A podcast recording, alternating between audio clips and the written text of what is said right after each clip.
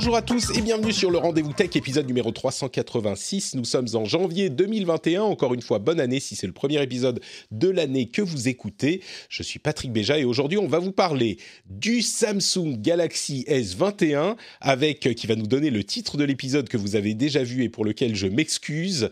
Euh, J'ai un petit peu honte, mais on va en reparler dans une seconde. On va aussi parler de tout ce qui s'est passé au CES. C'était un CES un petit peu rachitique, mais quand même euh, intéressant par certains points.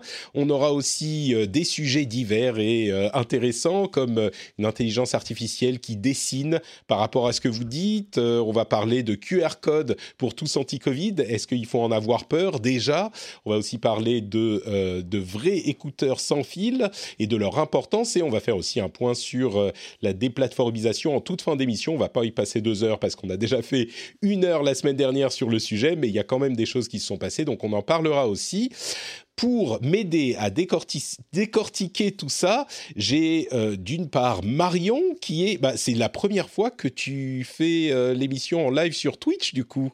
Tout à fait, c'est mon baptême de live Twitch. Pour le rendez-vous tech, parce que sinon tu as l'habitude quand même avec euh, le. Je, ne peux pas dire encore que j'ai l'habitude du live ah. Twitch, hein, je... mais au fur et à mesure, au fur et à mesure, je suis de plus en plus à l'aise. Très bien, très bien. Écoute, c'est presque comme le live YouTube, mais avec des gens plus sympas. Je sais pas du tout. Euh, tu, veux te, liguer une partie de tes, fans contre toi Non, non, je voulais dire des gens plus sympas, c'est-à-dire avec euh, moi et Jérôme Marin qui est avec nous aussi, contrairement au live que tu fais généralement toute seule. Tu vois, c'est ça que c'est pour. Euh, hmm. bon, Jérôme Marin, justement, comment ça va, Jérôme? T'es en forme? Très, très bien, merci. Je suis content que tu te joignes à nous euh, cette fois-ci aussi. Alors toi, tu étais euh, aux États-Unis pendant longtemps. Tu faisais des, CES euh, quand tu y étais? Non, j'avais la chance de ne pas aller au CES. De ne pas y aller, oui, oui, je comprends. Mm. mais j'étais à San Francisco, effectivement, je voyais tous les autres journalistes partir et euh, ne pas vouloir y aller en fait. Ouais. Euh, Partir et, et, revenir avec la crève. Euh, c'est généralement ce qui se passe. Bah, écoutez, on va parler justement du CES et de ce qui s'est passé en marge. Mais avant ça, je voudrais tout de même remercier les auditeurs qui soutiennent l'émission comme toujours, à savoir Julien Réveillon, Imson Reimb, Tim, Thomas Jensen, Martif, Marc Bertel, Manuel, Léo Seven, Rémo 75, Jérémy Sandrin et bien sûr le producteur de cet épisode, Rémi X, qui, j'imagine, après Rémi X, viendra Rémi 11, puis Rémi 12 Pro. Euh, c'est comme les iPhones, en fait, vous voyez, je veux dire, Rémi 10, j'aurais pu dire. Rémi, dis-moi si tu veux que je dise ton nom, Rémi X ou Rémi 10, parce qu'on ne sait plus de nos jours. C'est tellement euh, confusing. Merci en tout cas à vous tous de soutenir l'émission. Euh, c'est grâce à vous qu'elle existe, et en particulier aux producteurs, dont Rémi X fait partie. Si vous souhaitez soutenir également, sur patreon.com slash rdvtech et on donnera votre nom en remerciement en début d'émission, évidemment. Alors le CES justement, bon l'annonce du Galaxy euh, S21 se fait en marge au Samsung Unpacked, je crois, comme c'est le cas à chaque fois en marge du CES. Mais peut-être avant de se lancer dans les dans les annonces, euh, le CES cette fois-ci, il était particulièrement réduit, beaucoup en ligne. Euh, j'ai l'impression que contrairement à ce qu'on a pensé pendant des années, ce que tu disais, Jérôme, euh, juste maintenant, les journalistes et les privilégiés qui font le déplacement euh, avaient tendance à dire oui, bon, c'est marrant, mais c'est quand même beaucoup de boulot, c'est fatigant, c'est épuisant, on revient avec la crève, etc et les sociétés à qui ça coûte euh, très très cher de faire ces événements et d'avoir euh, d'acheter les emplacements et tout ça, on avait tendance à se dire bah peut-être que euh, à l'avenir tout se fera en ligne.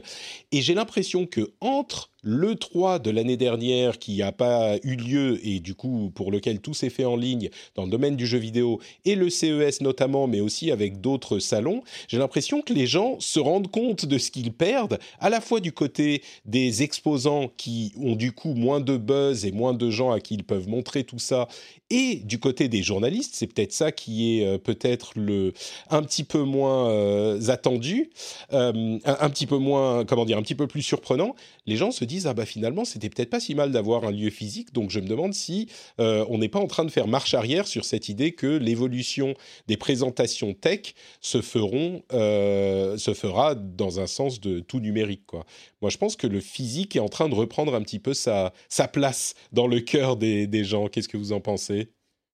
Je pense que le CES encore plus que le 3 parce que le 3 finalement souvent les jeux il n'y a plus de jeux jouables dorénavant donc dorénavant donc il n'y a pas trop l'intérêt d'être sur place il est peut-être un peu moins mais au CES si on veut montrer une qualité d'image une nouvelle télé hmm. ben, si on ne voit pas la voir enfin si on la voit sur un stream d'une qualité assez médiocre on va pas voir voilà. Il y a pas mal d'innovations où euh, la, la, réalité virtuelle, la réalité virtuelle, la réalité augmentée, tout ce genre de choses, on ne peut pas les expérimenter si on n'est pas sur place. Donc, euh, pour le Et même pour les, pour, les jeux, à la limite, on peut donner accès aux jeux à un journaliste euh, qui aura la même expérience qu'en étant sur le booth, peut-être même plus tranquille. Alors que oui, pour une télé, si tu, si tu la vois en photo, c'est pas tout à fait la même chose, c'est vrai.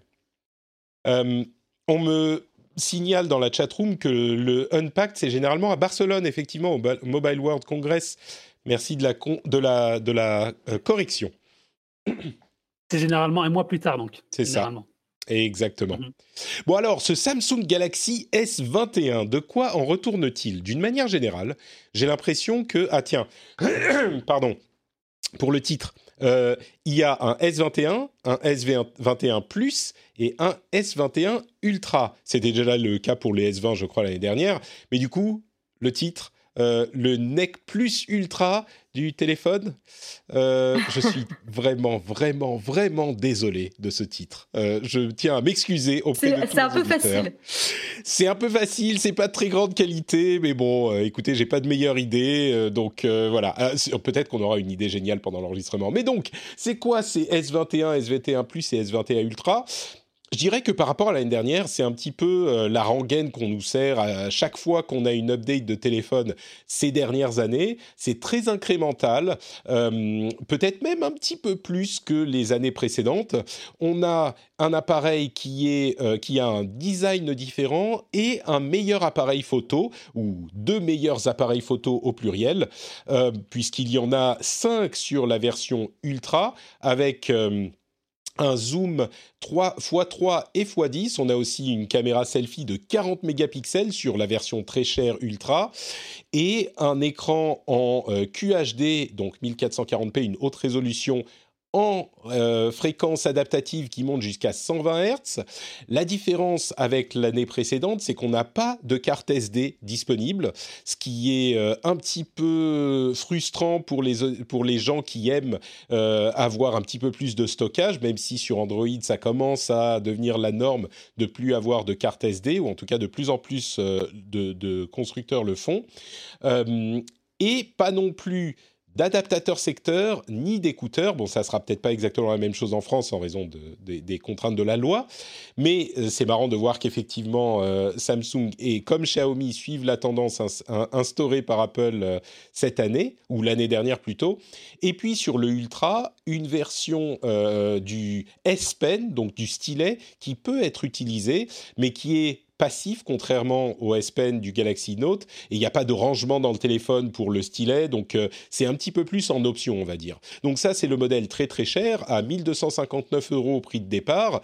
Pour les modèles, euh, les, modèles un peu moins chers, le S21 et le S21 Plus, on est dans une gamme de prix qui est de 859 euros pour le normal, 1059 pour le plus, une coque en plastique contre une coque en verre.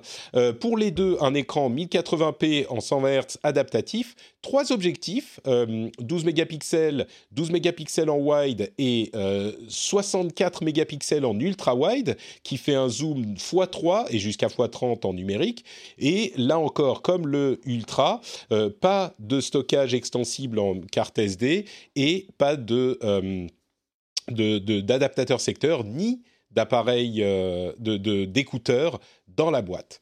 Donc, j'ai l'impression que c'est vraiment. Euh, alors, il est moins cher, en tout cas en dollars, que l'année dernière, euh, surtout pour les, les, téléphones, j'allais dire d'entrée de gamme. je devrais faire attention à ce que je dis. 859 euros pour le moins cher, on va dire. Il est moins cher que l'année dernière en dollars, en tout cas. qu'est-ce que vous en pensez de ces, de ces Samsung Galaxy S21 Marion, est-ce que ils te plaisent, euh, ils sont dans ta liste d'achat pour, euh, j'allais dire Noël 2021, mais ça fait un peu loin. Euh, non, bah en plus surtout qu'il se trouve que pour des raisons professionnelles pour Naotech, on, m'a prêté un iPhone 12 mini, donc j'ai pas vraiment de raison d'en changer. mais Écoute, je suis pas très très Samsung pour être honnête. J'ai pas vraiment de raison spécifique. Je, pense que juste je préfère le, le Google d'origine en termes d'OS. C'est pour ça. Mais là, je trouve qu'ils sont assez. je trouve ça intéressant qu'ils aient pris un parti de prix déjà de form factor différent avec voilà un nouveau un nouveau modèle, un nouveau look où ils assument complètement, tu vois, le positionnement des objectifs au dos. après, je trouve que ça fait ça commence à faire beaucoup beaucoup beaucoup d'objectifs sur le ultra. euh, c'est un peu un peu ridicule quand même, hein, faut faut le dire. Mais je trouve que c'est bien intégré, tu vois, avec ce coin euh, vraiment découpé euh, dans la coque arrière. Je trouve que ça fonctionne ça fonctionne bien. Après, voilà, le rendu, tu vois, c'est un rendu un peu mat du verre, ça rend bien. Jérôme, qui de Naotech, qui a pu les voir en vrai, m'a dit que la différence entre le plastique et le verre, ça se voyait pas trop trop pour pour mmh. le, le, premier enfin, je vais dire le premier prix, mais comme tu l'as dit, pour le moins cher, on va dire. pour le S21 et le S21 Plus. Euh, Exactement. ouais. Voilà, le, plastique est, de bonne qualité. Euh, donc a priori, voilà, c'est des, des, bons flagships. Après, la bonne nouvelle aussi, c'est que je crois qu'ils sont garantis trois ans. Donc ils sont quand même faits pour durer, ce qui est rassurant à ce prix-là aussi. Euh, parce que à n'importe voilà, à partir de 800 euros quand même, tu as envie de que ton smartphone dure un, un, minimum de temps. La question que je me pose toujours avec euh, Samsung, c'est dans combien de temps ils vont casser les prix? Euh, mmh. Et, dans combien de temps mon, mon, smartphone va perdre de la valeur? Euh, Voilà, donc est-ce qu'on en aura encore pour son prix dans, dans six mois? Voilà, généralement ils sont ils sont assez habitués des, des prix cassés très très mmh. Voilà, qui dévalue un peu le, smartphone qu'on a. Mais, euh, mais voilà, a priori aussi, la bonne nouvelle, c'est qu'ils ont amélioré la qualité euh, des performances vidéo, qui laissait à, désirer quand même sur le, S20. Euh, qu'on avait testé l'année dernière. donc ça c'est vraiment bien parce que c'était là où Samsung était un peu à la traîne par rapport à Apple, je ne peux pas m'empêcher hein, de comparer à Apple, mais, bah évidemment, voilà. On est, on, est, vraiment dans. Samsung a réussi en fait à capturer le marché haut de gamme Android complètement, en plus du fait qu'il fasse des téléphones pour toutes les gammes. Mais euh, je pense que quand on pense haut de gamme sur Android aujourd'hui, on pense euh, évidemment à, Samsung et au Galaxy S euh, habituellement. Donc la comparaison se fait forcément. Ouais. ouais. Donc plutôt un, bon, un bon flagship quoi. Jérôme, une appréciation du. Ah, ce que je trouve intéressant, et j'ai l'impression qu'ils sont en train d'élargir la gamme, ce que tu disais tout à l'heure. Euh, on, essaie d'avoir des, smartphones moins chers, donc à 800 800 dollars, c'est 860 euros, je crois, en France, euh, qui sont donc moins chers que les précédents, qui sont 5G. Il faut le préciser, hein, les, nouveaux S21 sont tous 5G, alors que les S20 euh, étaient 4G aussi. Mmh.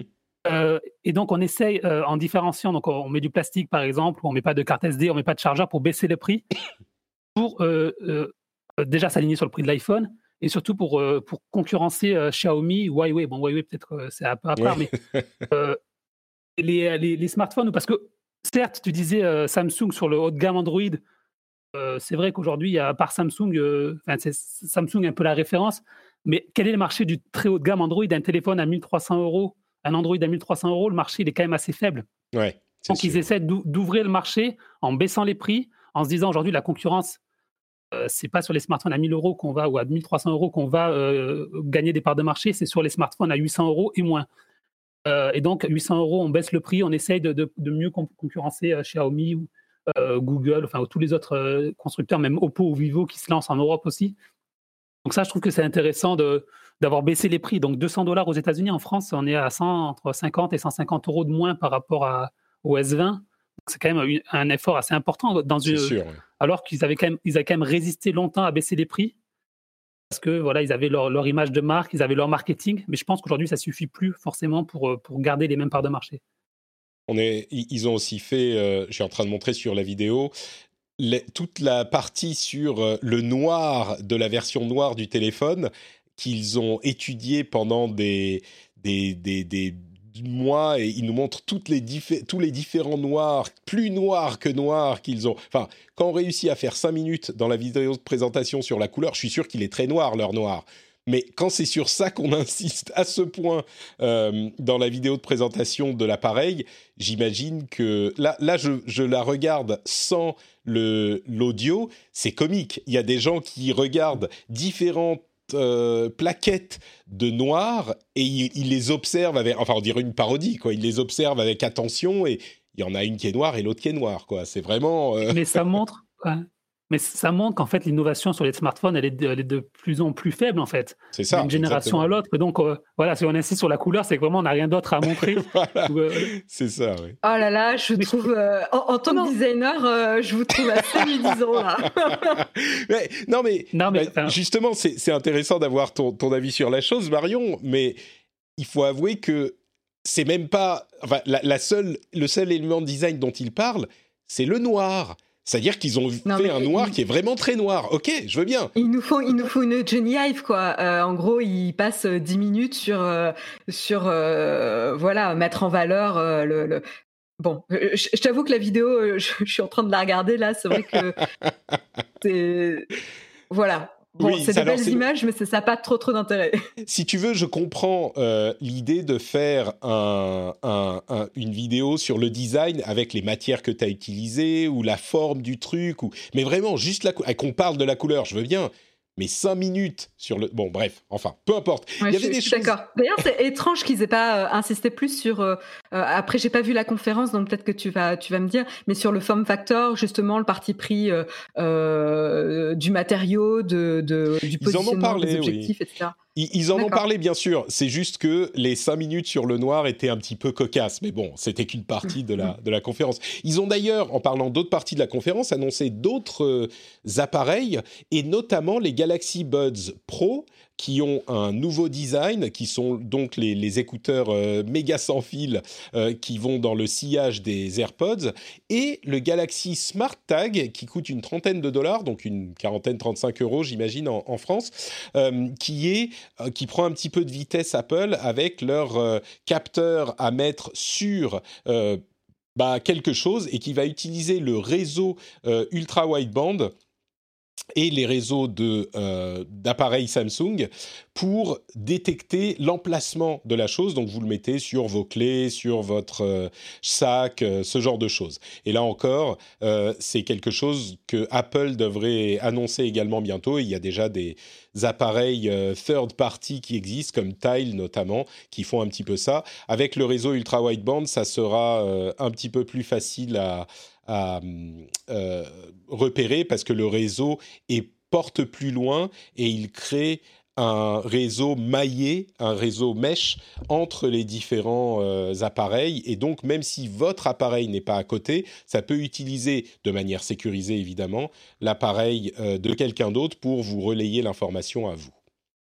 Euh, donc... Tu trouves pas ça étrange qu'ils aient limité justement le, le, réseau maillé aux appareils Samsung? Alors c'est sur certaines fonctionnalités euh, du, de l'appareil qui est limité au Samsung, mais c'est sûr que euh, d'une manière générale, si on a, il faut qu'il y ait des appareils euh, qui soient plus plus il y en a, plus le réseau est, est, élargi. Et dans le cas des appareils Apple, j'imagine que ça marchera un petit peu mieux parce que bah il y a beaucoup d'appareils Apple dans le monde, plus que de d'appareils Samsung qui sont équipés de l'ultra wideband. Mais hum, c'est parce que Tile par exemple, euh, Tile fonctionne avec Android et enfin je, dis-moi un oui, mais, Tile... mais Tile fonctionne avec iOS et Android. Je, ne, je ne crois pas, et peut-être que je me trompe, mais je ne crois pas que Tile puisse utiliser les téléphones des autres utilisateurs, ou peut-être que c'est le cas, mais dans tous les cas, euh, l'ultra wideband commence à peine à arriver. C'est vraiment, je crois, sur les téléphones de l'année dernière et de cette année que ça commence vraiment à arriver. Donc jusqu'à maintenant, ça se servait du Bluetooth. Et on le sait, le Bluetooth consomme beaucoup plus d'énergie, a beaucoup moins de portée, donc c'était quand même beaucoup moins efficace euh, que ça ne le sera avec l'ultra wideband. D'accord. Et puis sinon, il y a donc les Galaxy, euh, les Galaxy Buds Pro qui sont, euh, euh, qui sont des, des versions, comment dire, des, des versions plus professionnelles, pas forcément professionnelles, mais qui sont plus performantes des écouteurs sans fil de Samsung, ce qui est toujours bon à prendre, on va dire. Je ne sais pas s'il y a beaucoup de choses à dire sur les Galaxy Buds Pro, Pro mais si, si vous voulez en parler moi, plus... Moi, je sais pas, euh, ils n'en parlent pas. C'est vrai que j'ai du mal à chiffrer euh, le, marché. Enfin, on voit, euh, Apple, on le sait, que ça marche, ça marche beaucoup pour Apple, mais souvent les, projets un peu périphériques de Samsung comme ça, j'ai du mal à chiffrer, euh, à voir si ça marche ou pas en fait. Bah écoute, on a justement des chiffres, peut-être qu'on peut en, parler maintenant, mais on a des chiffres sur les, le marché des appareils True Wireless, c'est comme ça qu'ils les appellent.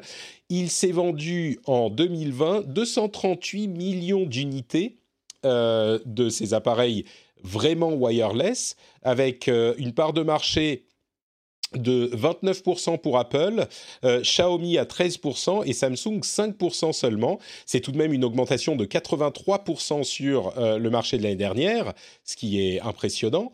Mais oui, ça représente beaucoup de brousouf, on va dire. beaucoup de brousouf. et d'ailleurs, quand il parle de ça, c'est pas que les, écouteurs, c'est aussi les montres. Mais bon, les écouteurs, c'est 50% euh, du marché, donc euh, c'est quand même beaucoup. Euh, donc, c'est pas évidemment pas aussi gros que les téléphones, mais ça représente quand même une certaine, une certaine quantité d'argent, on va dire. Pour le reste du CES, il y avait beaucoup d'ordinateurs portables avec des cartes graphiques euh, de nouvelle génération euh, portables, donc qui consomment moins. Je ne sais pas s'il y a énormément de choses à dire à ce niveau-là, mais en gros, on a euh, les cartes RTX de Nvidia, les processeurs Ryzen de AMD, ce genre de choses qui sont arrivées en mode portable. Donc, ça va faire augmenter les performances des portables pour ceux qui surtout veulent en tirer de grosses performances, les joueurs et les créateurs de contenu. Euh, et à côté de ça, il y avait quelques curiosités que j'ai notées. C'est par exemple la plateforme de contenu streaming très haute qualité de Sony qui est réservée à leurs téléviseurs les plus haut de gamme, les Bravia, euh, les, les, Bravia les plus haut de gamme, les derniers, et c'est du contenu streaming de super haute qualité. C'est-à-dire que on a euh, des, débits qui vont jusqu'à 100 euh, mégabits par seconde, c'est-à-dire 4, euh, 3 euh, à 4 fois plus que ce qu'on peut avoir en, normalement en 4K sur les services comme Netflix. Le truc, c'est que le service sera payant et qu'il sera disponible que sur ces télévisions-là. Je sais que ça peut faire rire.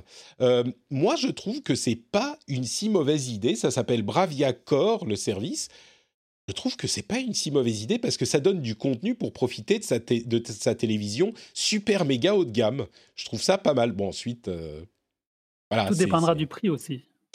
Alors, ouais, et, et de l'offre euh, des films qui seront disponibles dessus. J'imagine qu'il va y avoir les films Sony. Bien sûr. Logique. Mm. Mais euh, ouais. Bah, pourquoi pas? Après, ça, ça, donne, oui, quoi, ça donne un argument de vente. Et puis ça permet de justifier un peu son achat, j'imagine. C'est ça, c'est-à-dire que pour avoir du contenu de vraiment bonne qualité sur un téléviseur super cher qu'on vient d'acheter, euh, je pense qu'on a difficile, on a du mal à trouver. Il faut avoir euh, soit des Blu-ray UHD euh, vraiment de bonne qualité, c'est pas facile de les trouver. Il n'y a pas tous les films et il faut qu'on ait un lecteur de Blu-ray. Bon, ça encore, ça peut se procurer, surtout si on a une grosse télé. Mais je trouve que c'est pas mal qu'on ait un service de streaming de vraiment haute qualité ensuite, euh, il y a quelques mois inclus quand on achète la télévision, et après il faut payer. J'ai pas vérifié le prix, j'imagine que ça sera une quinzaine, une vingtaine d'euros parce que c'est au prix fort, mais euh, bon, voilà. J'ai du mal, à, j'ai du mal à voir comment Sony va, va, développer ça pour être honnête, parce que le nombre d'utilisateurs qui aura euh, à la fois un téléviseur compatible et la connexion internet qui permet de, de profiter de ce service, va pas être énorme. Et donc, du coup, comment tu priorises dans ta roadmap produit de développer un tel euh, service si tu as trois utilisateurs euh, Je ne sais pas. C'est vraiment un développement à la japonaise. C'est quelqu'un qui a une idée et puis ça passe toutes les étapes et tu dis ouais ok parce que personne veut dire non parce que à mon avis, ce service va exister 4 ans et il va être fermé. Hein. C'est clairement un truc qui... Mais encore que, peut-être que c'est un argument de vente pour les télévisions, qui, en télévision haut de gamme, euh, j'imagine qu'elles ont un petit peu plus de marge que sur les télévisions euh, bas de gamme. Donc, euh, bon. On verra. Ça ne doit pas te leur coûter très cher à faire de toute façon le service, oui, ils ont déjà les films de bonne qualité. Il faut, il faut quand même les serveurs près de chez toi pour qu'ils puissent délivrer les 100 mégabits seconde ou les 80 mégabits seconde. Mais ça, il y a des CDN qui gèrent ça, des Content Delivery Network qui gèrent ça.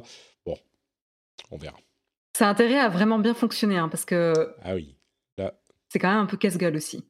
À ce prix-là, tu pardonnes moins aussi. C'est sûr, c'est sûr. il y avait aussi des masques intelligents, on met des grosses guillemets au CES, des masques bah, contre les, les, les, différentes maladies, que ce soit des virus ou des bactéries. Je ne sais pas. Enfin, c'est des masques qui se qui se nettoient dans des boîtes à, à à rayons ultraviolets ou des trucs, des masques connectés, ce genre de choses. J'arrive pas à décider si c'est de l'opportunisme ridicule ou une vraie euh, utilité. Je, je, je sais pas parce que on risque de vivre encore assez longtemps avec les masques. D'une part, cette pandémie n'est pas terminée et d'autre part, il risque d'y en avoir d'autres à un moment, et puis surtout, euh, c'est pas plus mal d'avoir un masque quand on est malade pour protéger les autres, comme on le fait en Asie depuis longtemps. Mais je ne sais pas si on a besoin de masques connectés ou de masques. Enfin, je ne sais pas si c'est un gadget. Je... Tu veux pas des lumières qui changent et que tu peux programmer sur ton masque, Patrick? Comme tout bon gamer. je sais pas. Je, tu vois, je me dis, je me dis, ben non, mais en même temps, je me dis, il faudrait peut-être que j'achète un masque qui soit mon masque et que j'utiliserai euh, un petit peu tout le temps. Et peut-être que si c'est le cas, euh, je, voudrais un de ces masques high-tech, je sais pas. Jérôme, tu as un avis sur la, la gadgetification des masques? Non, pas vraiment. Je, vais, on attend voir à l'usage, peut-être. Ce sera intéressant, je sais pas. Mais euh, peut-être plus en Asie. Là, je vois, il y a LG qui fait ça. Donc voilà, eux, en, Corée, ça, peut-être un marché pour ça en Corée où ils portent des masques plus qu'en France. Ouais. Mais euh, ouais, en Chine et en Corée, ouais. Je pense qu'en effet, ce que, ce que ça montre en tout cas, c'est que euh, bah, les masques vont pas partir euh, demain, quoi. Euh, que ça va devenir euh, une certaine norme, on va s'habituer et, et, que peut-être cette année il y a des choses très très gadgets, peut-être que l'année prochaine on aura un peu plus euh, mûri sur les, les usages intéressants des masques. Je sais pas. Possible. Bah, dans la chatroom plaisante en disant j'attends les masques avec écouteurs Bluetooth True Wireless intégrés. Bah, le Mask Phone qui a été présenté justement fait exactement ça. Donc euh, voilà. En même temps, quand on a des AirPods ou des casques sans fil de ce type-là, ça fait très très bien le boulot aussi. Hein. Donc euh, je ne sais pas si on a besoin de, ces masques à, à 50, voire euh, ils coûtent quelques centaines d'euros hein, parfois. Donc bon. Et parfois plus. Euh, et la dernière chose que je voulais mentionner, c'est le, Digital Key Plus de BMW, qui est un nouveau système de clés numériques qui fonctionne avec les iPhones et avec justement ce nouveau réseau euh, euh, ultra wideband. et en fait, ça me donne plus l'occasion de poser une question qui est est-ce qu'on a vraiment envie d'avoir des clés sans contact? Est-ce que ça sert à quelque chose? Moi, j'utilise pas beaucoup les voitures, mais on a enfin, en même temps, on a les clés sans contact. Il faut appuyer sur un bouton de la clé pour ouvrir la voiture. C'est le cas depuis longtemps. Mais là, c'est juste qu'on s'approche et ça se déverrouille. J'aurais tendance à dire c'est un problème de sécurité, mais en même temps, depuis que euh, je me sers beaucoup de ma carte euh, de crédit sans contact, enfin ma carte bancaire sans contact, et j'imaginais que ça allait être un truc ridicule et inutile, et au final, je trouve ça très très pratique. Euh, je, ne porte plus de jugement hâtif sur ces choses-là. Mais bon, je sais pas. Est-ce qu'on a besoin de, de clés de voiture dans le téléphone? Ça me bah, paraît être... Franchement, ça, tu peux te poser aussi la question euh, euh, est-ce que ça arrive souvent que les gens oublient leurs clés? Mmh A priori, oui. Ouais. oublient ou, les, ou, ne savent pas où elles sont. Mais du coup, euh, si, si, tu perds ton téléphone, tu as tout perdu. tu, tu, tu, bah, A priori, le téléphone aujourd'hui devient à une place dans nos habitudes et dans notre jean privilégié. Encore plus que la Par rapport à des clés de voiture ou. Si t'as plus de batterie, tu fais comment? Ça marche ah. sans la batterie je, je pense pas, je sais pas, mais. Bah, tu peux pas ouvrir ta voiture. Tu peux pas. Est-ce que ça arrive souvent? Euh, Ouais, non, mais je pense que c'est une bonne question. Est-ce que ça arrive souvent que tu te retrouves sans batterie de téléphone aujourd'hui? C'est quand euh, même Maintenant qu'on est tous confinés, j'ai envie de te dire non. Mais... de toute façon, on prend pas notre voiture. Enfin, si, on prend pas les transports en commun, donc euh, peut-être qu'on a besoin de voiture, mais bon, bref. Donc voilà, ça, ça continue. Et puis en marge du CES, il y a eu quelques annonces qui m'ont intéressé, notamment une analyse qui disait que le CES ne présentait pas énormément de d'IoT d'appareils euh, euh, euh, portée, portable, de la maison, de smart home, ce genre de choses, et que c'était vraiment une année de pause par rapport aux années précédentes. Pour les gens qui aiment ce genre d'appareil, c'est peut-être une année de réflexion pour les constructeurs et de reculer pour mieux sauter, mais c'est clair que cette année, il y avait moins de choses de ce, dans cette catégorie de gadgets que euh, les années précédentes. Et puis également euh, l'annonce du départ de euh, Bob Swan, le président d'Intel.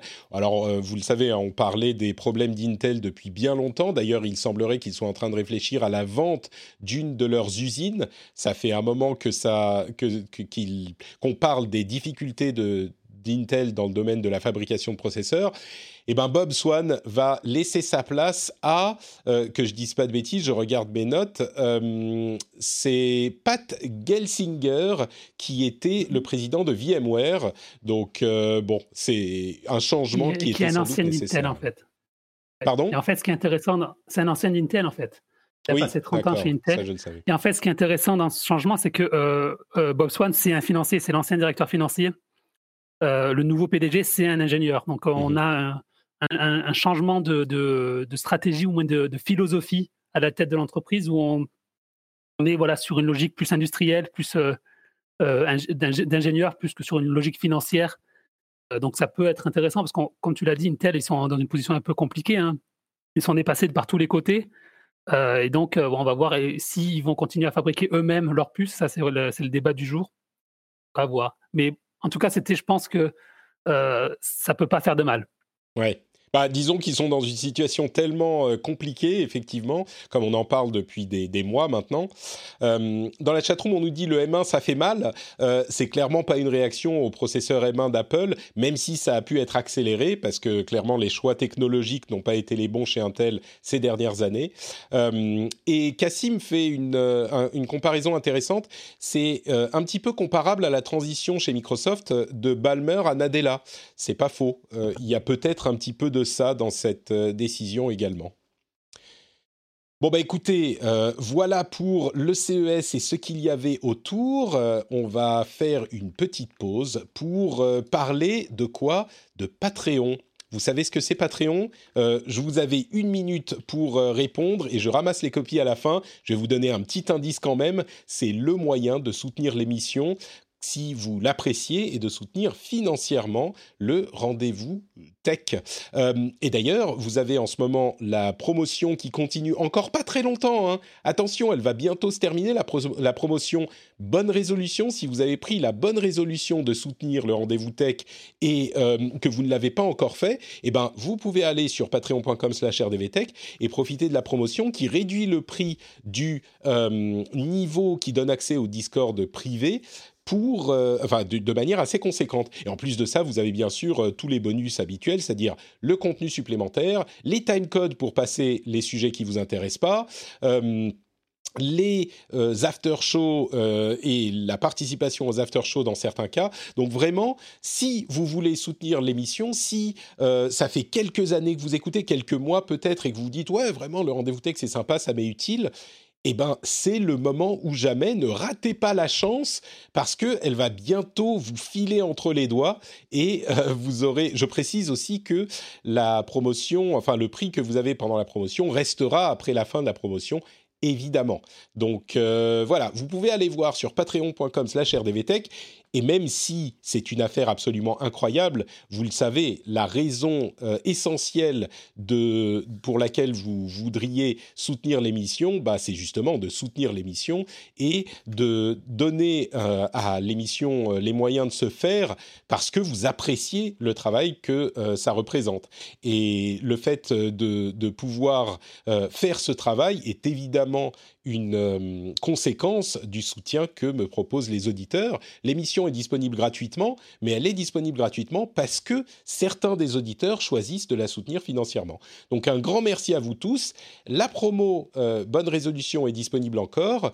Et quand vous rentrez à la maison et que vous mettez les clés dans le bol, cling Patrick et vous vous dites ah oui c'est à ce moment que je vais devoir aller voir sur patreon.com slash rdvtech ou alors tout de suite maintenant sur votre téléphone ou même votre ordinateur ça se fait en deux minutes merci à tous ceux qui soutiennent déjà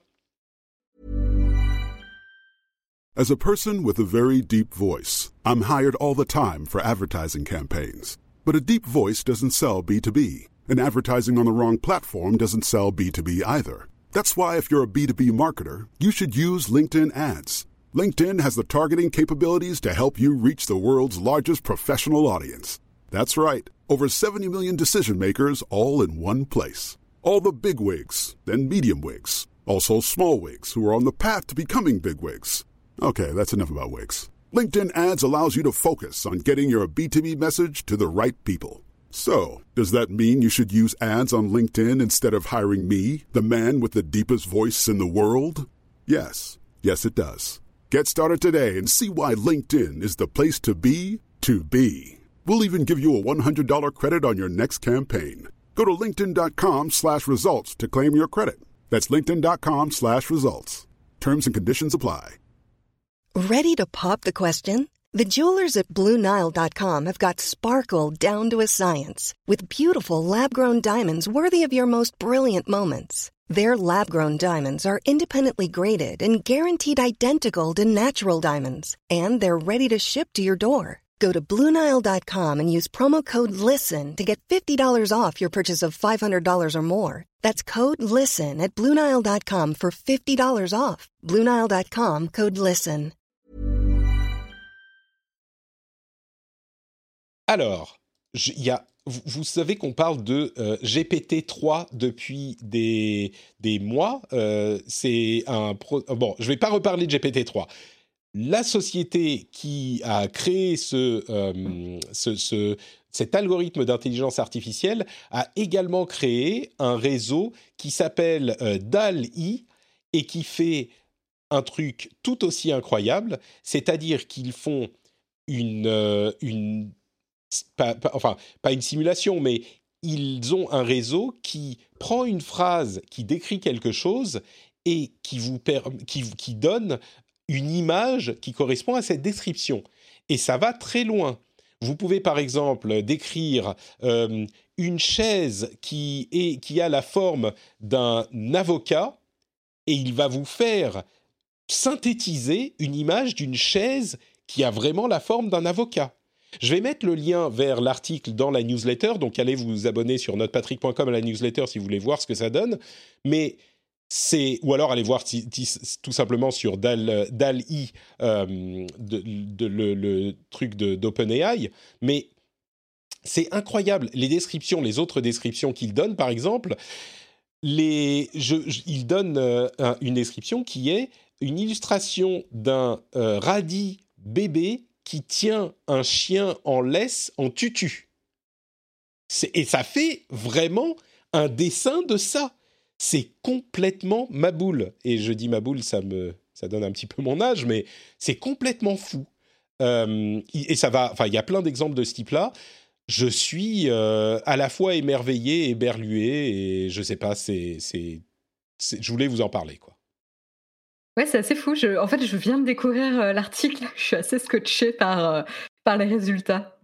C'est dingue, hein Mais c'est-à-dire que Ouais. tu donnes cette description et il te. Ah, Enfin bon, bref. Et n'empêche que pour- je vois des trucs pour les créatifs quand ils ont des briefs ridicules. Ils, ils utilisent juste cet outil-là. Et franchement, ça fait gagner un temps.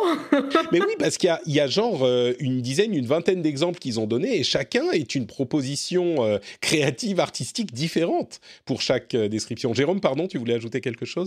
Non, je disais, il y a quelques années, peut-être il y a 5-6 ans, j'étais allé chez Google à, à Mountain View pour euh, rencontrer le patron de, de l'intelligence artificielle, maintenant chez Apple.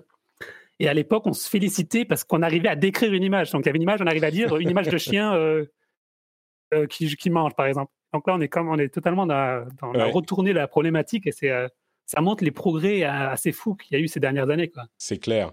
Allez, le- dernier exemple qu'il donne, c'est un salon avec deux fauteuils blancs et un tableau du Colisée. Le tableau est monté au-dessus d'une cheminée moderne. Et ça, chaque image générée correspond 100% à la description, et pourtant elles sont toutes différentes. Enfin, c'est c'est fou. Euh, Alors, pas 100%, parce que des fois, il n'y a pas la cheminée. hein. D'accord, ah, ah, c'est vrai, c'est vrai. La plupart des images correspondent à 100%, certaines correspondent à euh, 80%. Euh, Wikipédia a 20 ans. on parle beaucoup des méfaits d'Internet et des problèmes que posent toutes ces créations. Wikipédia, c'est quand même une merveille qui n'est pas sans poser ses propres problèmes, mais qui est un truc qui fonctionne de manière totalement improbable. On est vraiment dans le décentralisé, dans le crowdsourcé, et malgré des problèmes ici ou là, ça fonctionne. C'est une source euh, extrêmement fiable qui fait pas d'ailleurs que du euh, de l'encyclopédie, qui fait aussi des choses comme euh, dictionnaire et d'autres choses. voilà, je voulais juste soulever mon chapeau pour remercier euh, Jimmy Wales et, Wikipédia, euh, auquel d'ailleurs je fais des dons mensuels à Wikipédia. C'est une ressource euh, assez incroyable pour l'humanité, je trouve. C'est assez impressionnant qu'ils aient, fait, qu'ils aient passé 20 ans sans jamais mettre de la pub, sans jamais faire mm. payer. Enfin, il n'y a, pas de business model finalement derrière et ça tient. sur Internet, c'est quand même assez impressionnant. C'est remarquable, ouais. Ouais, on est d'accord, on est d'accord. Et non seulement. Et d'ailleurs, leur, euh, leur, campagne de relance pour euh, le soutien, etc., et, fonctionne très bien. Hein. Enfin, c'est, c'est des, il y a des chouettes. Euh, enfin, les messages, comment ils sont définis, etc., ça, ça fonctionne bien. Bah, c'est des ressources vraiment uniques. Hein. Il y a quelques, quelques organisations comme ça que je soutiens qui sont pures Internet. Euh, il y a l'Internet Archive également, et, c'est des choses qui fonctionnent euh, et qui sont nécessaires, mais qui sont difficiles à financer, donc euh, je pense que c'est important de le faire. on a eu un leak de la version Windows 10X qui devrait arriver sur des appareils un petit peu plus légers comme la, la Surface Neo. donc un leak du, de cette version de Windows euh, entre Chromebook et tablette, on va dire, euh, qui à mon avis va se généraliser sur d'autres appareils également. D'ailleurs, ils l'ont dit même plus qu'à demi-mot. C'est intéressant de voir la manière dont ça, dont ça fonctionne au final. Euh, on est proche d'une expérience Chromebook en fait. Et sauf que c'est un vrai Windows derrière, euh, enfin un vrai Windows allégé, euh, essentiellement basé sur les Windows euh, Universal Windows App, je ne sais plus comment ça s'appelle, les applications du store. je ne sais pas si on peut faire tourner des Windows, des, apps qui sont pas du store. Je me souviens plus, mais c'est intéressant de voir que Microsoft malgré son comment dire son amour pour euh, Windows tout court euh, est, quand même en train de préparer des choses avec Windows 10. Ils ont fait tellement d'essais d'une version plus légère de Windows. On est un petit peu euh, entre Windows RT, Windows, euh, enfin bref, il y en a plein. et celle-là pourrait tout à fait, enfin pourra tourner sur sur les, les, appareils sous ARM plus facilement qu'une version de Windows complète. Donc c'est une, euh, une préparation de l'avenir qui est nécessaire, je pense. Mais ça ressemble, ça a l'air bien foutu, oui. Pardon, Jérôme, vas-y. non, je dis c'est intéressant parce que euh, ils ont fait, ils ont euh, testé plusieurs fois le, de faire le Chromebook, enfin le Chrome OS Killer, ils n'ont jamais réussi. Donc finalement, parce qu'à mon avis, ils essayaient trop de, ils partaient trop de Windows basique pour essayer de faire quelque chose de, de, plus léger. Et là, ils ont, j'ai l'impression qu'ils ont fait un peu euh, le parti pris de partir de zéro en fait, et, plutôt de partir même de ce que faisait Google, de ce, que fait Chrome OS pour voilà pour euh, est-ce que c'est une meilleure stratégie euh, voilà. Je pense que euh, on n'a peut-être pas les mêmes attentes d'un, Windows léger que voilà si c'est pour retrouver le même Windows à quelque chose près, c'est peut-être pas intéressant. Si c'est une, interface qui est un peu différente, on voit peut-être plus l'intérêt. Bah, on est vraiment à mi-chemin presque entre un, euh, Chromebook et euh, sur certains éléments d'interface euh, à la dernière version de macOS qui elle-même est inspirée d'iOS. Donc on est complètement dans cette mouvance de plus léger et comment dire j'irai pas jusqu'à dire hérité de l'interface, enfin des évolutions des interfaces mobiles, mais on n'en est pas loin, quoi. Et ça se contrôle 100% à la souris. Alors peut-être qu'on, enfin oui, on pourra le contrôler au touch, je suis sûr également, mais c'est vraiment prévu pour la souris également euh, à la base. Donc euh, bon, on est dans une évolution, quoi. À voir. Les scanners, euh, enfin les scans de QR code, le gouvernement a proposé la chose. le fait de pouvoir scanner des QR codes avec, alors on n'est pas exactement certain de savoir comment ça fonctionne. Euh, la chatroom qui me dit Patrick a de toi d'inventer Windows 8. Mais c'est exactement ça. C'est exactement ça. Ils ont essayé tellement de fois de faire quelque chose qui fonctionnerait, qui fonctionnerait euh, dans tous ces cas de figure. Entre Windows 8 et Windows RT, c'était des choses, euh, enfin des, des trucs hyper ambitieux qui n'ont pas fonctionné. Bref, les QR codes pour tous anti-Covid, quelle est cette idée saugrenue? En fait, je vais résumer très rapidement. Euh, le gouvernement est en train d'imaginer euh, un autre moyen pour faire du traçage de contacts, c'est-à-dire qu'au lieu d'utiliser la géolocalisation de votre appareil, on ferait un check-in à un endroit, dans un lieu, avec un QR code. Et l'avantage que ça a, c'est que euh, la géolocalisation, c'est très bien, mais c'est pas hyper précis, surtout quand on parle de lieux spécifiques dans un magasin, dans, un, dans une administration, ce genre de choses. Euh, on, est peut-être allé à un étage différent qu'une autre personne qui était au même endroit, ce genre de truc. Donc, euh, ça pourrait être un moyen supplémentaire de scanner, de tracer les gens. Alors, évidemment, il faut que ça soit assorti de toutes les garanties de sécurité qui euh, sont nécessaires euh, et on n'est pas convaincu que l'efficacité sera euh, optimale pour tout un tas de raisons dont on a déjà parlé par le passé, mais disons que ça serait peut-être, si on part dans l'idée que le traçage de contact est important, c'est peut-être une, option à étudier qui serait, je dirais, dommage d'écarter sans l'étudier assidûment. Quoi. Et je, je c'est peut-être moins inventif que la, peut-être moins, inventif que la géolocalisation. Parce qu'en ah. fait, là, c'est on fait l'acte de, de, de, se, de se taguer, en fait. C'est alors, on, précise encore dans la chatroom, il n'y a pas de géolocalisation sur tous anti-Covid. Ce que je veux dire, c'est le contact, la géolocalisation. C'est vrai, je ne devrais pas dire géolocalisation. C'est le contact entre les personnes qui passent euh, physiquement à proximité les uns des autres en Bluetooth avec le, les, Bluetooth, les réseaux Bluetooth qui se reconnaissent. Donc, tu fais bien de le préciser, de le préciser Cyril. Euh, mais là, avec le, le QR code c'est le problème, c'est qu'il faut le faire. C'est pas aussi aléatoire peut-être, mais il faut que chacun qui rentre dans l'endroit le fasse. Peut-être que ça veut dire il faut l'avoir fait pour pouvoir avoir accès à l'endroit, mais ça, ça pose d'autres problèmes. Bon, je... Est-ce qu'il faut que tu le fasses à chaque étage d'un magasin? Euh, euh, Voilà, ça, compte encore une fois sur, euh, sur l'action des gens et, et pour être honnête, je suis pas très très convaincu. Je comprends mm. pourquoi ils veulent renforcer, hein, mais, euh, mais ça veut dire quoi euh, les, les, vigiles seront chargés du coup de faire respecter. Euh, alors, ils doivent distribuer du gel désinfectant, ils vont devoir faire respecter le, le, passage du QR code. Enfin bon, c'est bon quoi. Ça devient un aéroport à chaque entrée quoi. c'est compliqué, c'est sûr. Mais ce que je dirais, c'est que c'est pas forcément une mauvaise idée d'investiguer la chose. C'est pas acté encore.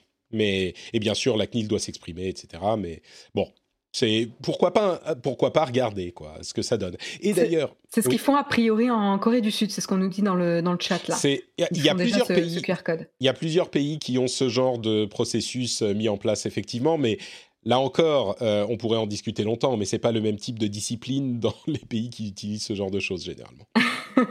c'est sûr. Euh, et un petit mot sur Doctolib. Doctolib a été retenu par le gouvernement pour la euh, les rendez-vous pour la vaccination et je sais qu'on a vu des reproches de certains membres de la classe politique.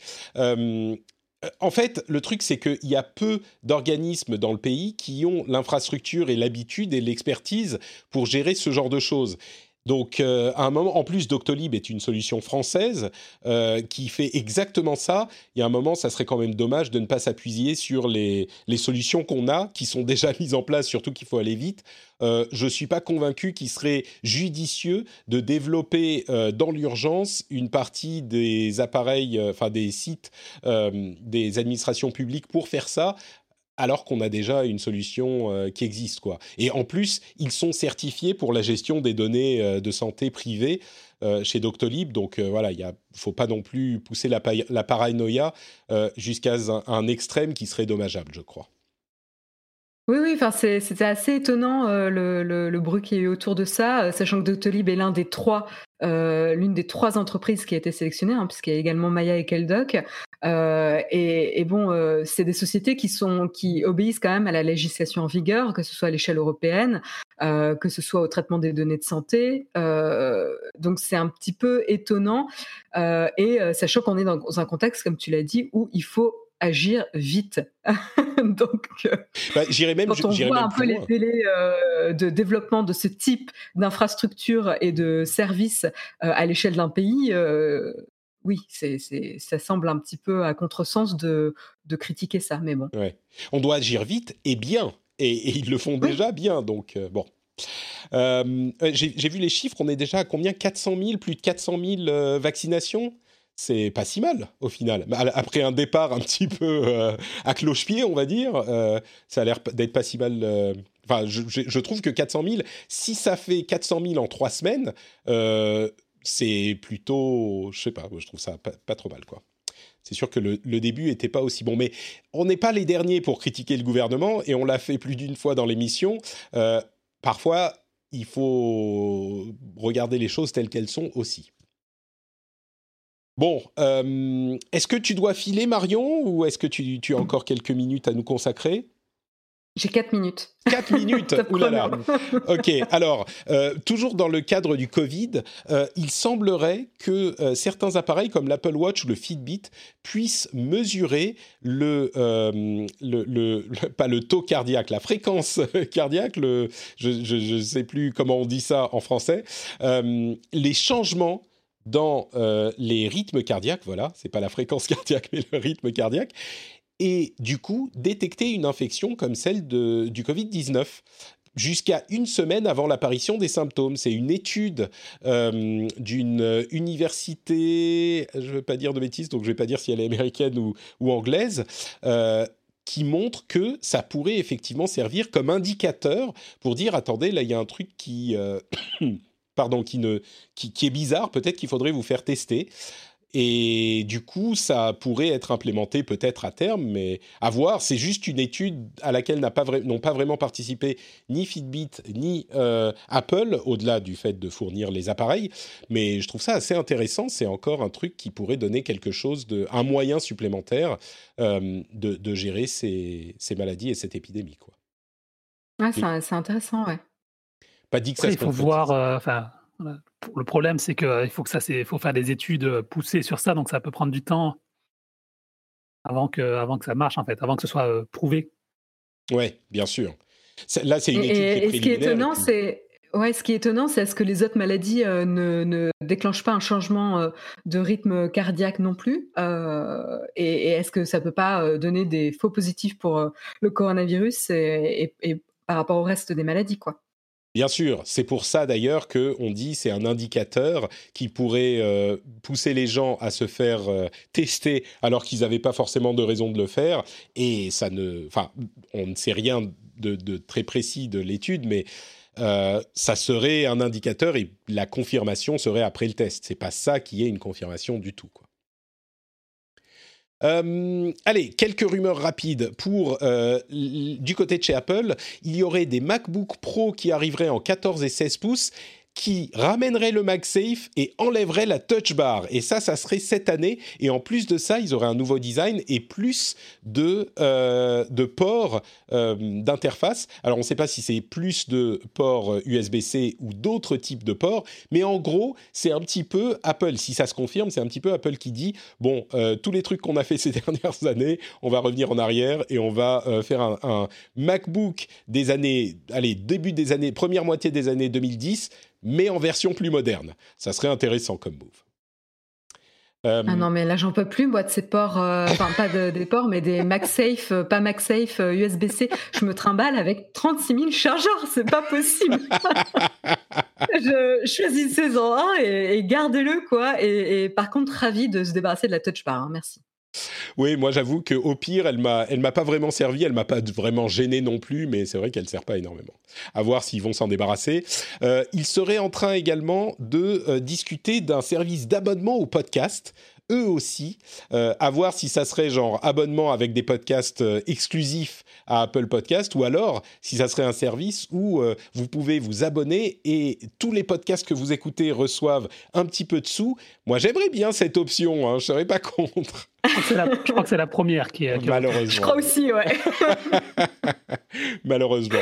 Et, et, du coup, on se repose la question qu'on s'était posée avec Spotify et avec je sais plus, maintenant Amazon a acheté Wondery, donc ils vont s'y mettre aussi. Mmh. Euh, la question c'est combien est-ce qu'ils devraient me payer pour que je mette euh, mes émissions en exclusif sur Apple Podcast? Et la réponse c'est, bah de toute façon ils vont pas venir me chercher parce que je suis trop petit, donc euh, voilà, c'est la réponse à cette question.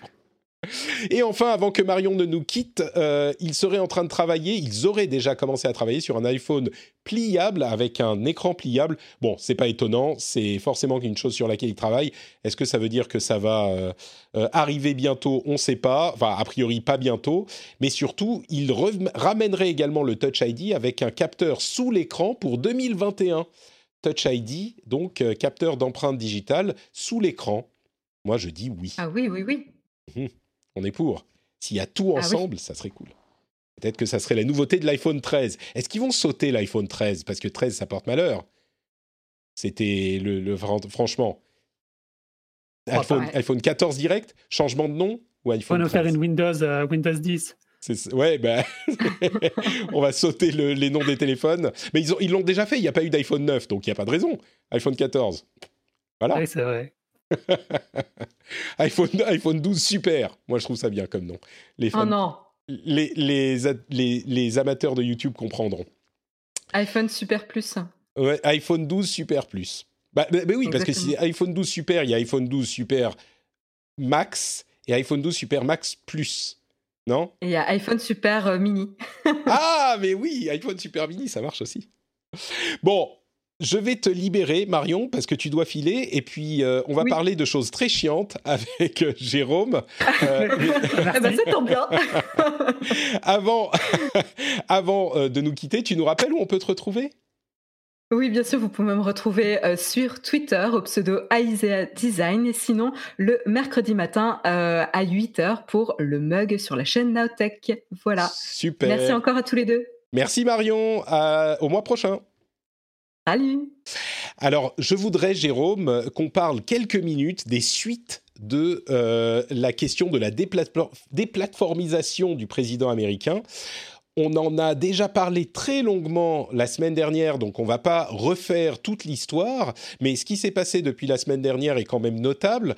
D'une part, euh, il y a eu de plus en plus de d'identification des personnes qui ont pris part à l'assaut du Capitole et des applications de dating comme Tinder ont euh, bloqué les, personnes de leur service, ces personnes-là de leur service. Airbnb a été, entre guillemets, contraint de, euh, d'annuler, de bloquer des réservations euh, à Washington pour l'inauguration du président Biden. C'est parce qu'on vous rappelle qu'au moment où on enregistre, il y a encore l'inauguration demain et que donc la tension est au plus haut encore euh, aux États-Unis parce que certains craignent euh, des violences malgré les appels au calme du coup de toutes les parties. Euh, certains craignent encore des violences et des, des, problèmes pendant l'inauguration et pas que à Washington d'ailleurs. et puis surtout, il y a l'application Parler qui a d'une part encore fait parler d'elle après son entre guillemets bannissement de toutes les plateformes, avec une analyse encore de l'excellent Mike Masnick euh, de TechDirt que je mettrai aussi dans la newsletter, mais que j'ai trouvé vraiment judicieuse, en fait, qui rejoint un petit peu ce que je disais depuis quelques semaines, qui est que la raison pour laquelle Parler a disparu, vous savez, Parler, c'est le réseau, entre guillemets, euh, liberté de parole totale qui sert de refuge au final comme toutes ces, comme toutes ces plateformes aux extrémismes euh, euh, divers. Et donc, ce qu'il dit, c'est que c'est pas juste deux gros géants de la tech qui se sont donné la main et qui ont dit euh, en, coordination on va virer par l'heure parce qu'on les aime pas. C'est une réaction du marché et d'un ensemble de sociétés qui est naturelle quand ce que fait la société qu'il cible est pas accepté par la société, dans ce cas-là, dans le cadre de la société, le pays, enfin la culture en général. Et, je trouve que c'est bon, j'en parlais de cette manière depuis un moment, donc je trouve que c'est tout à fait judicieux. Ceci dit, le, le, réseau en question, par l'heure, est en train de revenir en ligne en passant par un hébergeur qui s'appelle Epic, qui euh, d'ailleurs a l'habitude d'héberger ce type euh, de services euh, qui, sont généralement le refuge des extrémistes, des, services comme 4chan ou, ou Gab. Donc ils ont trouvé un hébergeur et ils utilisent un service russe pour la protection de leur trafic. Donc tout le trafic de parleurs est redirigé vers des serveurs russes ce qui est, on va dire, assez ironique, étant donné que... Euh, on parlait la semaine dernière, on disait, oh, peut-être qu'ils vont trouver un, hébergeur en Chine, euh, c'est le seul endroit où ils peuvent aller, et bah peut-être qu'ils vont aller en Russie, on en rigolait la semaine dernière, et bah du coup, bon, c'est pas l'hébergeur qui est en Chine, c'est bien un hébergeur américain qui s'appelle Epic, comme quoi il y a effectivement des alternatives, mais ils font quand même, euh, ils utilisent un serveur russe, ce qui encore une fois est assez ironique parce que toutes les manipulations, ou pas toutes, mais la majorité des manipulations des élections ont été confirmées par les services euh, secrets américains comme étant euh, originaires de Russie, et le, hack SolarWind dont on parlait il y a quelques semaines a également été confirmé comme étant originaire de Russie. Donc euh, bon, bref, quoi qu'il en soit, Parleur pourrait revenir en ligne en tout cas sur le web, et grâce à ces services-là, ce qui montre bien que bah voilà, il y a de la concurrence. Si quelqu'un veut le faire, c'est possible. Euh, bon, on pourrait en dire un petit peu plus sur euh, sur Parleur.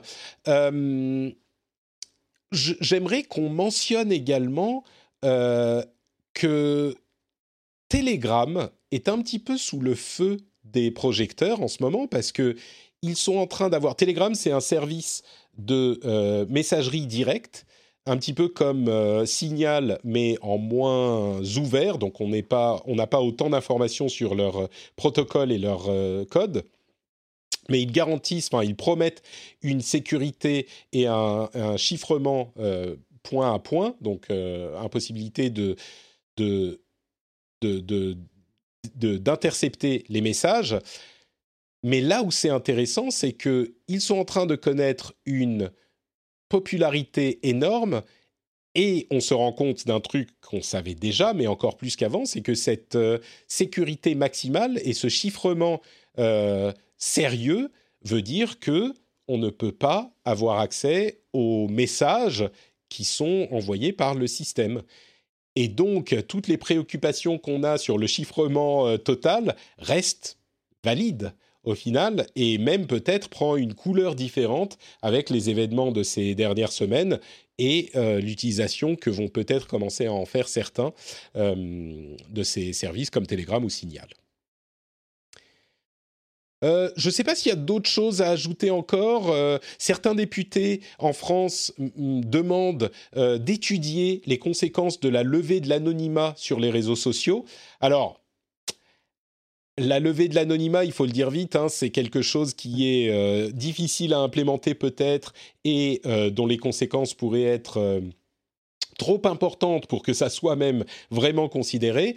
Il est important de préciser qu'à ce stade, c'est une étude sur le sujet. Et comme souvent, moi, ce que je dis, c'est qu'il faut investiguer la chose avant de prendre une décision et pas prendre une décision avec un petit peu une réaction immédiate, euh, épidermique, euh, ni dans un sens ni dans l'autre. Donc à ce stade, moi je ne suis pas du tout, euh, on va dire, je ne suis pas inquiet ou je ne suis pas préoccupé par cette idée parce que vraiment essayer de comprendre ce que ça voudrait dire et ce que ça impliquerait, ça me semble assez important.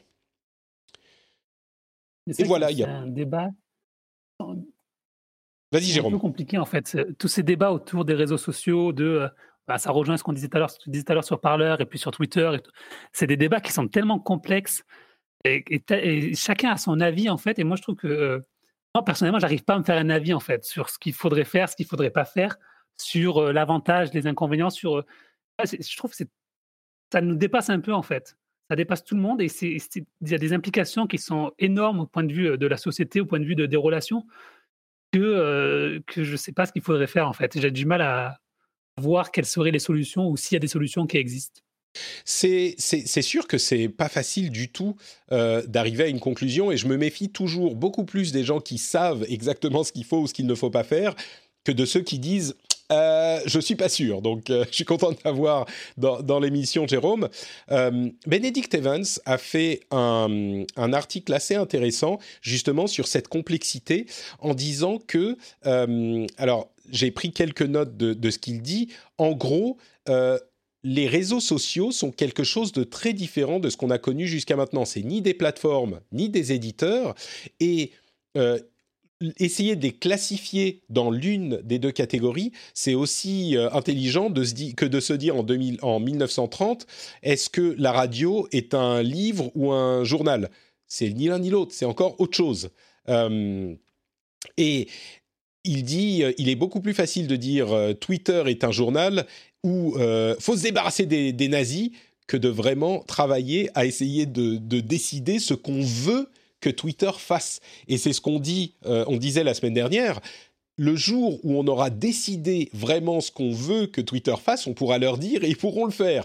Mais jusqu'à maintenant, euh, on n'a pas vraiment eu de, solution. Et donc simplement dire il faut qu'il fasse mieux, bah c'est pas très très utile quoi. Donc euh, Fixit, c'est pas très c'est pas très intéressant comme comme. Mais surtout, enfin, sur, sur, Twitter, tout le monde, bah, moi je vois ce qui se passe par exemple aux États-Unis, mais euh, tout le monde dit qu'il faut qu'il fasse mieux. Mais euh, cela dépend d'où on se place en fait. De deux côtés, il y a les démocrates qui vont dire qu'il faudrait qu'ils modèrent plus, les républicains qui vont dire qu'il faudrait qu'ils démodèrent pas. Donc finalement, tout le monde s'accorde à dire qu'il y a un problème, mais les solutions, elles sont, euh, il n'y a pas de solution qui, qui, pourrait satisfaire tout le monde. C'est exactement ça. Et, du coup, c'est pour ça qu'il faudrait que les gouvernements décide de ce qu'on veut vraiment qu'il fasse. Mais jusqu'à maintenant. Mais je ne sais même pas si c'est le rôle. Enfin, je veux dire, est-ce que euh, si un, gouvernement prend une décision, ça va changer le débat ou pas quoi? Enfin, ah bah, Disons que le gouvernement étant l'expression de la volonté du peuple, a priori, enfin c'est comme ça que c'est censé marcher, à partir de là peut-être qu'on fait des erreurs, mais au moins on s'est mis d'accord et puis euh, il n'y a plus de euh, Twitter devrait faire ci, Twitter non, Twitter devrait faire ça, on fait passer ça par le Parlement, on fait un projet de loi, on fait une discussion, on fait des amendements, puis au final si on réussit à avoir une décision qui fait consensus, eh ben on l'applique et puis on voit ce que ça donne. Mais au moins les choses seraient établies. Ça serait pas non non ils n'ont pas le droit de faire ceci, ils s'arrogent la liberté d'expression, ils se non s'il y a un tel problème, il faut que euh, la société et quand je dis la société, j'entends euh, par la voix de ses élus et donc de ses membres représentatifs du gouvernement prennent une décision et qu'on arrête de dire non, ça c'est pas bien, non, il faudrait faire comme ça, et qu'on entende mille voix discordantes ou 7 euh, milliards de voix discordantes dont chacune a une idée différente. Ça fonctionne pas, quoi. D'ailleurs, dans, dans, la chatroom, Guillaume nous fait remarquer que euh, l'anonymat, euh, la fin de l'anonymat n'aiderait pas forcément, puisque comme euh, l'ont signalé certains également à la lecture de cette proposition, sur Facebook, généralement, alors pas tout le monde, mais généralement, on a son propre nom, et pas que sur Facebook. Et ça n'empêche pas que bah, les gens restent assez désagréables, même avec leur propre nom. Donc il n'est pas garanti que ça aiderait beaucoup. Ceci dit, si on n'a pas d'anonymat, ça permet quand même de retrouver les personnes plus facilement. Donc euh, ça, ça peut aider. Mais, d'un autre côté, excuse-moi, je finis juste sur ça, sur la question de l'anonymat. D'un autre côté, l'anonymat est aussi utile dans certains cas, notamment dans des cas où on va combattre un pouvoir qui est euh, oppressif. Donc euh, voilà, dans des piles dans la situation que tu évoquais, où certains, enfin, il y a certains avantages et certains inconvénients. Mais l'anonymat, il est, il, est, il est relatif parce que s'il y a des décisions de justice, Twitter ou Facebook ont l'obligation de donner euh, l'identité du, euh, du, détenteur du compte. Donc, euh, juste que si on n'est plus anonyme, si on n'a pas de pseudo, on est plus facile à être retrouvé, c'est sûr. Mais je dis, le problème, c'est que bah, aujourd'hui, si on prend ce qui se passe sur les réseaux sociaux où il y a des, des, menaces de mort, par exemple, et choses comme ça, c'est possible de faire condamner les personnes qui font des menaces de mort. Il y en a de plus en plus. C'est juste que ça prend beaucoup de temps, qu'il y a des démarches à faire, qu'il faut que que Twitter ou Facebook euh, soient réactifs également. Donc, et s'ils ne le sont pas, il faut passer par la justice. Donc, c'est toujours très compliqué. moi, je, très honnêtement, je ne sais pas. Euh, je trouve que c'est un, sujet qui est tellement complexe que Ah on en débat des années, des années. Je pense qu'on en débattra des années, des années. C'est sûr, c'est sûr, mais c'est nécessaire. Moi, je pense qu'il faut en débattre pendant très longtemps et qu'on écoute toutes les toutes les opinions et toutes les. Tu, mentionnais également le fait que euh, on peut retrouver les gens quand euh, on le veut et quand il y a une décision de justice, parce que Twitter doit donner les informations, Twitter et Facebook doivent donner les informations, parce que sur Facebook, même si en théorie on doit utiliser son vrai nom, euh, bon, il y a des gens qui le font pas, c'est pas une, une loi non plus, mais si on peut retrouver les gens plus facilement, si on doit utiliser son vrai nom sur les réseaux sociaux, ça veut dire que n'importe qui peut retrouver plus facilement les euh, utilisateurs des réseaux sociaux. Et on sait que les réseaux sociaux comme Twitter sont des vecteurs de harcèlement euh, assez dangereux même. Donc euh, voilà, ça c'est aussi une chose à prendre en compte. bon, pour être parfaitement honnête, moi je pense que l'obligation d'utiliser son vrai nom ne se concrétisera pas. À la fin de l'anonymat, c'est pas, c'est une, c'est une solution à certains problèmes peut-être, ou on pense que ça pourrait être une solution à certains problèmes, mais euh, le, les inconvénients ou les problèmes nouveaux que ça poserait sont trop nombreux. Donc voilà pour... Euh, alors j'avais encore des, dizaines de liens sur les questions qui se sont posées sur euh, la déplatformisation. On va en discuter, ça va être un des sujets pour les, années à venir, comme le disait Jérôme. et puis surtout, on a demain l'investiture du président américain je pense qu'on aura une des portes euh, qui va se refermer sur ces controverses une fois que l'investiture aura eu lieu, en espérant qu'elle se passe sans incident. Et après, ça deviendra le travail de longue haleine dont on parlait euh, il, y a, il y a quelques minutes. Eh bien, merci Jérôme d'avoir participé à l'émission. Euh, c'était fort sympathique de t'avoir une nouvelle fois. Est-ce que tu peux nous dire où on peut te retrouver sur Internet pour les gens qui en veulent plus? Alors, sur cafetech.fr, donc c'est ma newsletter que j'envoie tous les matins pour euh, décrypter l'actualité tech. Et je suis sur les réseaux sociaux, sur Twitter, c'est Jérôme Marin SF, comme San Francisco, ce que j'ai passé 7 ans à San Francisco. Voilà l'héritage de ton, de ton histoire. Merci beaucoup Jérôme. Donc euh, une fois que vous vous serez abonné à la newsletter de Jérôme, euh, vous pourrez aller sur notepatrick.com pour vous abonner à la newsletter de Patrick, dans laquelle je distille les euh, articles que j'ai trouvés les plus intéressants dans ma veille hebdomadaire. Donc elle est envoyée généralement le jeudi. Vous pouvez encore vous y abonner. Je mettrai des liens vers ces articles que j'évoquais qui ont des conclusions intéressantes sur la déplatformisation ou en tout cas des réflexions intéressantes. Et puis bien sûr, vous pouvez également soutenir l'émission sur patreon.com slash rdv Tech, vous savez où c'est. Vous savez qu'il y a la promotion bonne résolution. Si c'est les bonnes la bonne résolution que vous êtes dit, euh, écoutez, franchement, il y a plein de bonnes résolutions qui sont difficiles à tenir, genre euh, je vais euh, perdre du poids, je vais être une meilleure personne dans la vie, je vais sauver la planète. Tout ça, c'est difficile. Une bonne résolution que vous pouvez prendre qui est faisable, c'est de soutenir du contenu que vous appréciez comme le rendez-vous tech. C'est beaucoup plus simple, vous allez sur patreon.com slash rdvtech. Donc euh, voilà, moi je dis c'est une bonne résolution faisable, facile, que vous pouvez faire dès aujourd'hui sur votre téléphone mobile ou quand vous rentrez chez vous, quand vous mettez les clés dans le bol, ça fait cling, bonne résolution, Patrick. Alors qu'en plus, une, promo super sympathique. Donc, euh, merci à vous tous de soutenir l'émission. Merci à ceux qui vont le faire euh, en écoutant cet épisode et qui vont aller sur patreon.com slash rdvtech. Le lien est dans les notes de l'émission. On vous remercie de nous avoir écoutés et puis on se retrouve dans une semaine pour un nouvel épisode. Ciao à tous. Ciao, ciao.